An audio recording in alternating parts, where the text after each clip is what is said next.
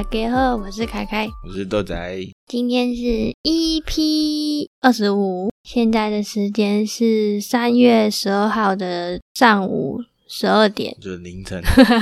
十二点。大半夜那边录音。对啊，对啊，今天想跟大家分享，上次我在划新闻的时候，划到一个跟遛狗有关的新闻，嗯，那遛就狗是什么新闻就是不牵牵绳会被罚钱。啊？对然后他的新闻标题就写说，新北市遛狗若不牵牵绳，最高可罚一万五。还蛮多的。对，很多诶、所以我就点进去看，我就发现，诶，原来有这个条款这样。那啊，你为什么去看这个新闻？嗯，我也不知道，可能他窃听我的 IG 吧，因为前阵子我有一个创作者朋友，哎，他带狗狗出门，然后常常遇到一只没有牵牵绳的狗，然后那只狗都会去咬他们家的马 吉。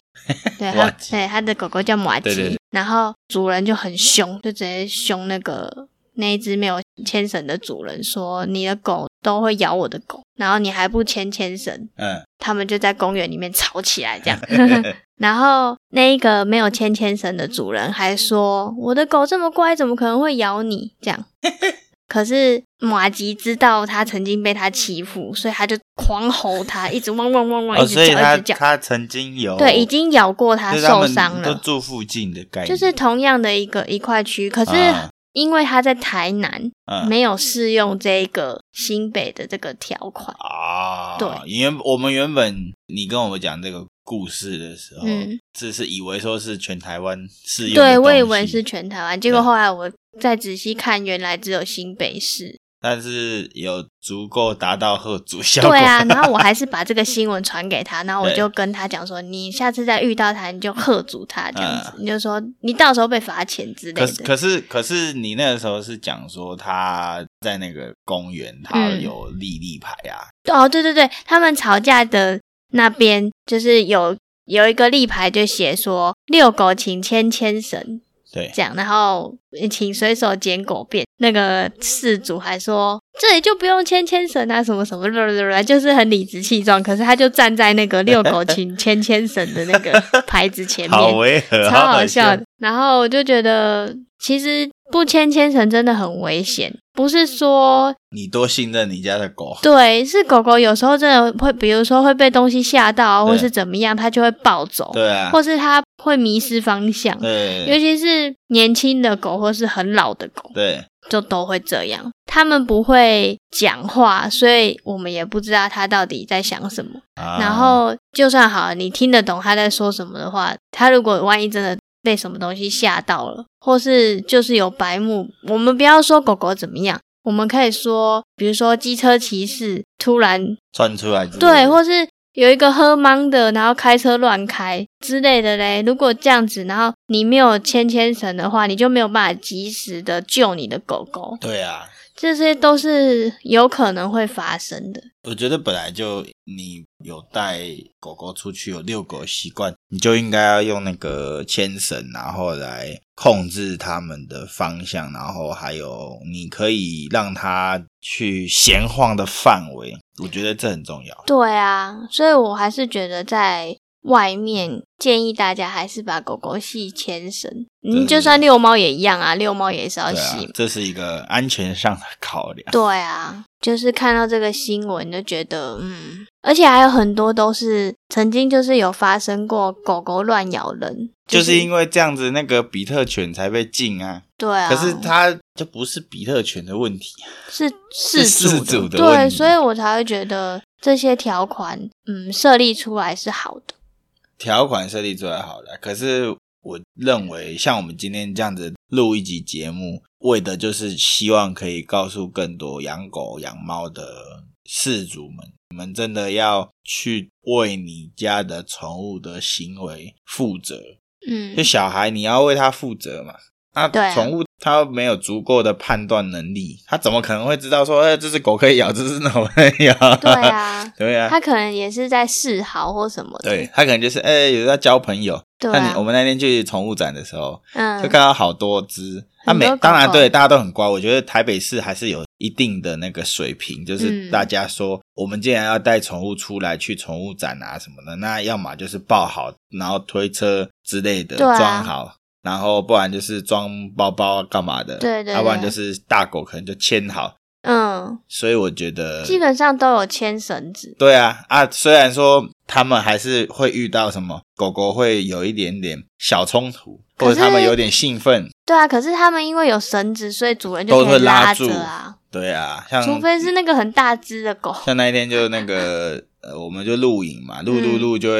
诶、有一个就也突然就嗯转头就对啊凶一下，然后吓到，有其中一只要去跟另外一只交朋友，嗯哼、然后被交朋友的那一只它就不爽，它就对，这样它可能防备心比较重。哦，所以他就凶嗯人家。这样。那那如果你没有及时拉住，或者是你没有牵绳的情况下，会不会狗狗就暴冲跑走，或者是可能跑去可能会攻击别人呢？对啊还是就干脆两只狗打在一起，这都有可能。对啊，对啊，所以我觉得这件事很重要。嗯这个都很危险呢、说实在的，啊，罚钱罚钱当然都是事小啊，我觉得它只是一个提醒啊，嗯提醒大家说，嗯哎，你真的要注意这件事情的发生，呃、预防这些事情的发生。 嗯那最重要还是事主的心态，就是不要觉得说啊。不会发生这种事情，你哪说得准？ 对啊，你怎对么啊会知道你的狗狗？所以为了要提升掌握度，还是要细审啊。 对，好，那我们来跟大家分享新北市有哪一些可以给狗狗跑来跑去的地方。就是宠物友善的地方，对对是不对是，对，就是专门给狗狗跑的嘛，所以就不用系牵绳，它是有一个范围这样子。哦，是啊、嗯，我来跟大家分享一下，最有印象的就是那个华山，啊啊！就我是新想北起华来山的了那我个，想不起是来都有一个了栅栏这样围起来，然对后要对对对对分大对型狗、中型狗、小型狗哦，这样。原来是这种类型，对我就想说啊，普通的公园它有普通开的放公园不能行嘛，对不对？能那个，所以它就是有一个范围，对，它是有一个围栏这样子围起来的。哦，严格来说，它不是一个开放空间。它就是一个有限度的管对制对的对范对围，对这对，样没子。错。刚刚介绍的就是华山，在那个忠孝新生跟善导寺之间，对那边有一个很大的公园，然后那里就有一个狗狗可以跑跑的地方。嗯，那个就是我知道的宠物公园这样，然后这边呢还有一些哦，你别刚刚讲的，那个华山，好像只要一到假日就有好就会狗很狗多啊、人猫对猫啊、狗狗、狗狗比较多，很多。 文章上面呢有列出八个，分别是板桥动物之家、泸州芦蹄宠物公园，在那个泸州的那个外环道那边。就是接近二重疏洪对道对那附对对近。对，好，然后再来永和绿宝石宠物公园，绿宝石就是一样是那个每次都会半路跑的那里啊哈也是在河堤旁边。对综合四号宠物公园，这个我就不知道在哪，我们再把地址都放在那个资讯栏。好啊，在新店亲情宠物公园，然后三重宠物公园、福州桥宠物公园，还有一个是永和仁爱公园。嗯这，样，那它这边呢都有依照大型犬跟小型犬去分分区，，对，因为大狗跟小狗尽量也都不要在一起嘛，对啊。个性不太一样，对这啊样，嗯，然后我刚稍微看了一下，那个每个宠物公园都会写注意事项，它就会写说，犬只进入